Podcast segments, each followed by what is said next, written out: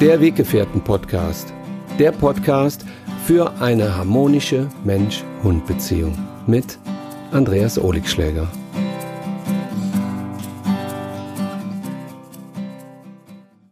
Ja, hallo zusammen. Herzlich willkommen hier zu meinem Podcast, zu meinem ersten Podcast. Ich sitze hier bei mir im Revier für Hunde und ja, wir haben eine Umfrage gestartet und die hieß, wollt ihr einen Podcast mit Andreas Oligschläger?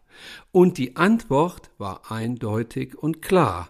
Ja, 96 Prozent der Hörer und der Leute und der Weggefährten, die mich kennen, wollen einen Podcast mit mir. Ja, und jetzt ist er da. Mein erster Podcast. Viele Leute fragen sich mit Sicherheit, hm, wie ist Andreas überhaupt Hundetrainer geworden und warum schimpft er sich Mensch-Hund-Coach? Ist er ein klassischer Hundetrainer oder geht es sich mehr um die Menschen? Die Weggefährten, die mich begleiten, wissen, was mir wichtig ist in der Mensch-Hund-Beziehung. Schlagworte wie Liebe, Verständnis, Zuwendung, Geduld, Ruhe, all das sind Dinge, die wir in der Mensch-Hund-Beziehung brauchen. Genau. Wenn der Mensch mit sich im Einklang ist, ja, dann erreicht er auch seinen Hund. Und genau das ist mein Anliegen. Meine Message ist immer, wenn du versuchst, jemand zu sein, der du nicht bist, zeigt dir dein Hund sein wahres Gesicht. Ich nehme euch heute einfach mal mit auf eine kleine Reise. Eine kleine Reise, ja, vom kleinen Andreas hin zum Tierschützer, Musiker und zum Weggefährten. Hin zum Mensch-Hund-Coach. Vielleicht beginne ich einfach mal mit so einer kleinen, schnuckeligen Geschichte, die damals passierte, als ich noch klein war. Ja, in meinem Dorf gab es damals immer noch viele Straßenhunde. Ne? Ich bin auf dem Dorf aufgewachsen, war auch oft auf Bauernhöfen unterwegs und fühlte mich in der Natur sehr, sehr wohl. Bis heute ist das auch so geblieben. Und mich faszinierten schon immer Hunde in ihrer Kommunikation. Ja, die Hunde, die so ihren eigenen Kopf hatten, die faszinierten mich am meisten. Vielleicht hing es auch damit zusammen, dass ich auch meinen eigenen Kopf hatte, weil ich war der Kleinste in der Familie. Wir waren zu fünft und ich hatte drei Brüder und eine Schwester. Ja, und ich als Kleinster im Wurf hm, musste mich auch immer durchsetzen und hatte so meinen ganz eigenen Sinn. Ja, meinem Papa hat das nicht immer so gut gefallen, aber naja, manchmal ist das halt so.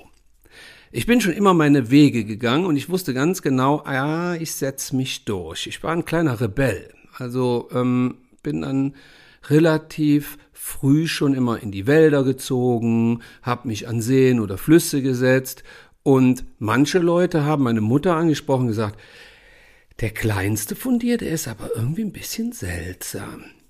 Hör mal, der ist bis abends um sieben Uhr allein im Wald. Äh, hör mal, Maria, so hieß meine Mama. Macht dir das nichts?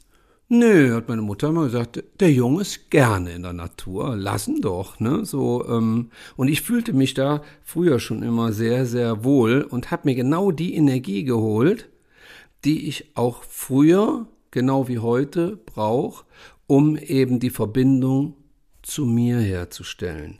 Denn wenn ich die Verbindung zu mir herstelle und mit mir im Einklang bin, ja, dann kann ich auch mit zweibeinigen oder vierbeinigen Weggefährten im Einklang sein. Mir war immer wichtig, dass ähm, ich den Bezug zur Natur nie verloren habe. Und mein Vater hat mir immer gesagt, du musst Respekt vor der Natur haben, Respekt vor den Tieren haben und auch Respekt vor den Menschen haben. Also, ja, durfte ich auch mit meinem Vater oft unterwegs sein und wir haben jeden Stein hochgehoben. Ach, da fand man mal hier eine Blindschleiche, da konnte man mal eine Ringelnatter sehen.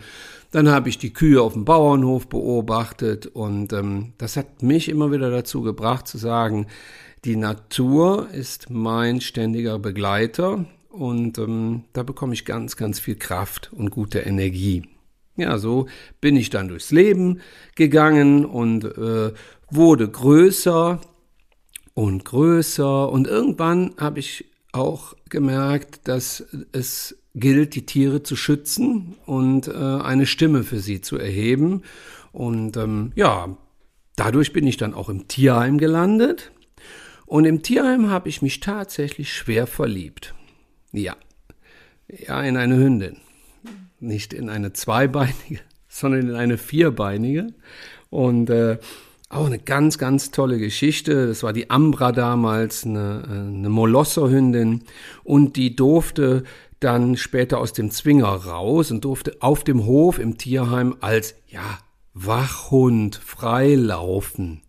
Und ähm, ich habe dann irgendwann mein Sweatshirt vergessen abends. Und am nächsten Morgen, als ich wieder ins Tierheim kam zum Arbeiten, hatte Ambra genau mein Sweatshirt mit in ihre Hütte genommen. Und das war für mich der Moment, wo ich wusste, ich werde sie mit nach Hause nehmen.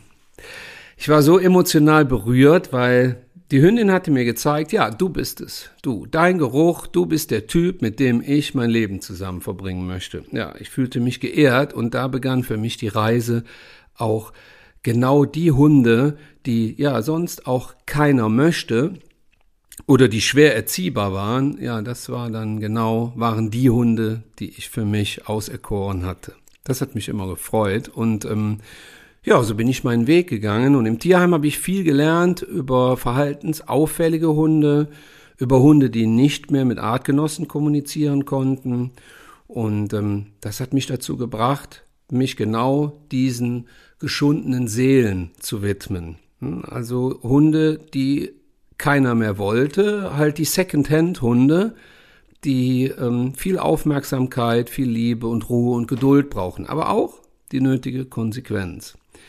Ja, und daher kamen und kommen meine Hunde immer aus dem Tierschutz. Wenn man damit genug Ruhe und Geduld rangeht, ja, dann wird aus dem schlimmsten und traumatisiertesten Hund der beste und tollste Weggefährte wenn man es so will. Ja, so ging ich auch vom Tierheim ähm, immer wieder mit Hunden spazieren, auch mit den Hunden aus dem Tierheim und mit Hunden zum Beispiel aus der Nachbarschaft.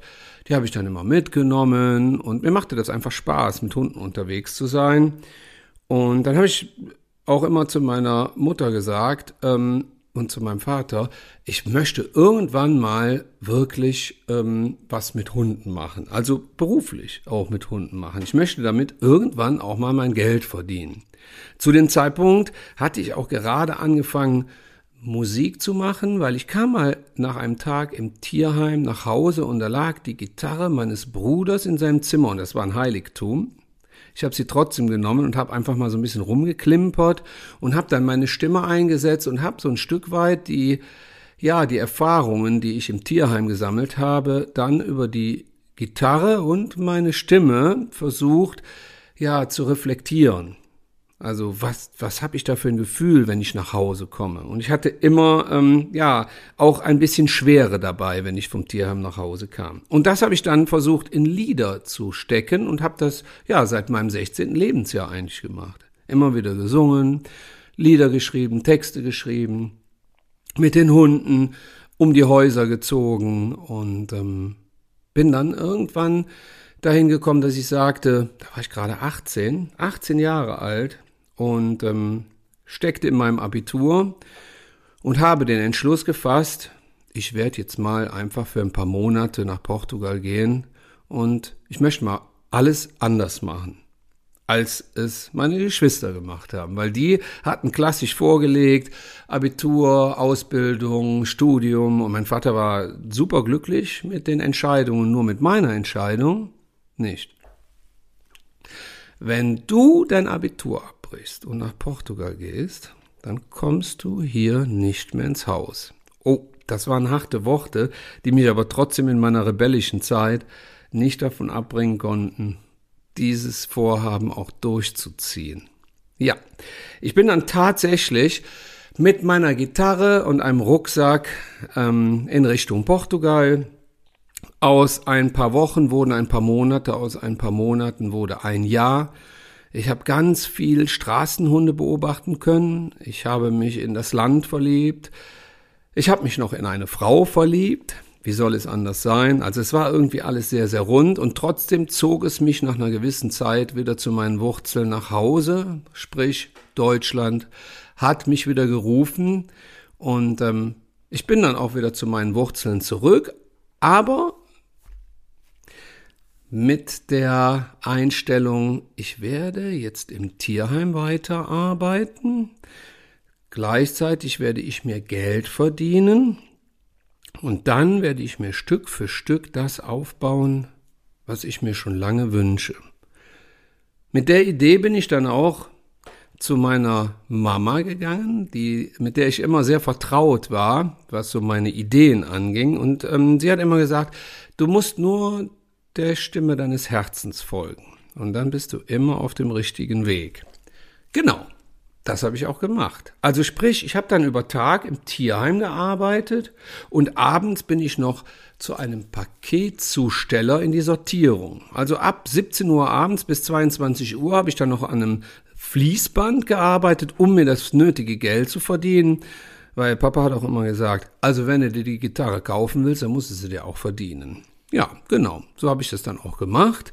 Und das einige Jahre. Und dann hatte ich die Idee, Du machst dich selbstständig mit einem Ausführservice für Hunde. Oh, ja, genau. Das habe ich auch gemacht und bin dann mit den Hunden ähm, ja durch Felder, Wiesen und Wälder gelaufen, habe die zu Hause abgeholt bei den Leuten, habe die ausgeführt eine Stunde, habe die wieder nach Hause gebracht. Und da war ein Moment, da ist meine Mutter von einer Frau aus dem Dorf äh, beläch schwer belächelt worden, die dann gesagt hat, ah, guck mal, der Kleinste von dir, ne? Also, was ist denn mit dem los? Jetzt führt er Hunde aus. Oh, meinst du aber, es wird mal was aus ihm? Und dann hat meine Mutter gesagt, lass den Andreas, der geht schon seinen richtigen Weg. Aus dem wird man ganz großer. Und meine Mama war eigentlich immer stolz auf mich, e, e, egal was ich gemacht habe, Hauptsache ich war meinem Herzen treu. Und dann habe ich tatsächlich diesen Ausführservice äh, ins Leben gerufen und habe bei den unzähligen Spaziergängen immer wieder geschaut, was fehlt den Hunden und was fehlt den Menschen. Ja, den Hunden fehlen Hunde und den Menschen fehlt die Bereitschaft, äh, Hunde zu verstehen, also Hunde lesen zu lernen. Ja, bei den Spaziergängen habe ich mir dann überlegt, du machst irgendwann ein Revier auf. Ein Revier für Hunde. Dort, wo sich Hunde begegnen können, und Menschen sich begegnen können. Also wo Hunde von Hunden lernen und Menschen von Hunden und Hunde von Menschen. Wunderbar. Ich brauchte nur noch das geeignete Grundstück, das Haus. Ja, und dann ging's los. Und so kam eins zum anderen. Erst hatte ich acht Hunde, dann hatte ich zwölf Hunde, dann saß ich mit denen auf der Wiese und habe nur gedacht, boah, wow, ein Rudel von zwölf Hunden, wuh, Hammer. Und ähm, dann hatte ich plötzlich 15 Hunde und 20. Ja, dann irgendwann kam mal ein, ein, Fernsehteam vorbei und die sagten, du machst aber hier einen coolen Job, dürfen wir dich mal aufnehmen. Ja, dann kam ich irgendwie ins Fernsehen, dann kam ich zum ersten Mal ins WDR-Fernsehen und ähm, in die Lokalzeit. Und als meine Mama das gesehen hat, hat sie nochmal die Frau getroffen im Dorf. Dann hat die Frau gesagt, hallo Maria, na, wie geht's dir? Und meine Mutter hat gesagt, Oh, mir geht's ganz gut. Aber übrigens, hast du Andreas auch im Fernsehen gesehen? Ja, ja, habe ich gesehen. Ja, schön, ne? Mit den Hündchen. Äh, meine Mutter war stolz ohne Ende in dem Moment. Und ähm, ja, ich habe das so Schritt für Schritt dann aufgebaut, das Revier für Hunde und dann war ich die ersten Jahre mehr oder weniger alleine mit den Hunden, habe dann auch alles selber gemacht, auch mit der Buchhaltung und so und das war jetzt nicht unbedingt meine Stärke. Äh, meine Stärke liegt eher in der Kommunikation zwischen Mensch und Mensch und Mensch und Hund und diese beiden Spezies eben zusammenzuführen. Aber ich habe dann irgendwann Mitarbeiter bekommen, Praktikanten und dann noch mehr Mitarbeiter, noch mehr Hunde und dann hatte ich die Ideen der Tagesseminare, dann hatte ich die Ideen der ähm, Workshops und Einzelstunden Dann habe ich irgendwann noch eine Einliegerwohnung fertig gemacht, damit die Leute hier eine Woche, Erlebniswoche buchen können im Revier für Hunde. Und so kam eine Idee zur anderen. Und ähm, ja, dann kam wieder ein Fernsehteam, da habe ich mein erstes Buch geschrieben, dann habe ich irgendwann mein zweites Buch geschrieben. Jetzt schreibe ich gerade aktuell an meinem dritten Buch. Das ähm, wird dann auch ähm, Ende diesen oder Anfang nächsten Jahres veröffentlicht. Da geht's um Reviergeschichten. Ja, und da erzähle ich nochmal ganz genau, wie bin ich eigentlich auf die Huta gekommen? Wie bin ich auf den Hund gekommen? Und was braucht man alles, um eine Hundetagesstätte zu eröffnen? Vor allen Dingen viel Nerven. Ähm, ja, ich erzähle auch Fallbeispiele von den Hunden, die hier hingekommen sind und die ganz ängstlich kamen und ganz mutig gingen. Oder die ganz starken, die hier reinkamen und plötzlich ganz klein waren. Also freut euch schon auf mein drittes Werk. Ich bin schon fleißig dabei mit dem Schreiben. In der Zeit, wo ich mit den Hunden gearbeitet habe, ich es mir nicht nehmen lassen, auch weiter meinem Herzensprojekt der Musik nachzugehen. Ich habe eine CD gemacht, ja, und gerade ist doch irgendwie auch die zweite CD Richtung Markt. Bald wird sie veröffentlicht. Dauert noch ein bisschen, aber dann kommen weitere Herzenslieder von mir zu euch in eure Herzen. Ja, die Musik ist für mich auch ähm, immer wieder so ein so ein Transportmittel, um Gefühle und ähm, eben die Emotionen zu verarbeiten und zu transportieren, ähm, die mich so bewegen. Also meine Lieder sind so ganz, ganz persönliche Dinge, ganz persönliche Emotionen von mir.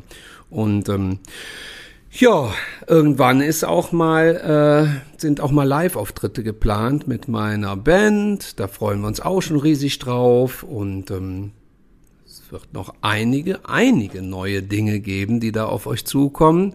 Aber viel zu viel will ich jetzt auch nicht verraten. Ja. Der Tierschutz ist mir auch noch ganz, ganz wichtig. Ist immer wieder Thema für mich. Tierschutz ist und bleibt für mich auch Menschenschutz. Ähm, und das hängt auch alles zusammen. Also glückliche Menschen gehen nicht schlecht mit ihren Tieren um. Das machen nur unglückliche Menschen. Deswegen darf man auch schauen, ja, wie sind die Menschen zu verändern oder wie kann ich meine Einstellung zu Menschen verändern. Ja, und jetzt sitze ich hier und spreche in ein Mikrofon. Das Ganze nennt sich Podcast. Und ich bin so happy und ich bin ja auch ein bisschen stolz, dass mein Weg ja die Richtung eingeschlagen hat, dass ich jetzt mein eigener Weggefährte sein kann. Mit ganz, ganz vielen anderen Weggefährten, mit ganz vielen Hunden, die ich kennenlernen durfte und kennenlerne. Viele tolle Menschen. Es freut mich riesig, dass genau die Herzensprojekte wie Mensch-Hund-Beziehungen, meine Musik und all meine anderen Dinge wirklich bei euch auch so ankommen. Und ähm, ja, ich freue mich auch, dass ich durch euch auch überhaupt hier sitzen kann, weil ihr seid die, die dafür verantwortlich sind, dass ich hier sitze und hier reinspreche. Ihr seid auch die, die mir in der Zeit der Flutkatastrophe letztes Jahr ähm, ganz klar ja, den Kopf über Wasser gehalten haben mit unzähligen Briefen, E-Mails, wundervollen Bildern ein herzliches Dankeschön nochmal an euch alle. Ja, und ohne Weggefährten habe ich keinen Weg. Also lasst in uns zusammengehen. Ich freue mich auf ganz viele neue Abenteuer mit euch. So, das war's fürs Erste. Ich wünsche euch noch eine gute Zeit und ihr werdet immer wieder mal von mir hören. Euer Andreas. Ciao.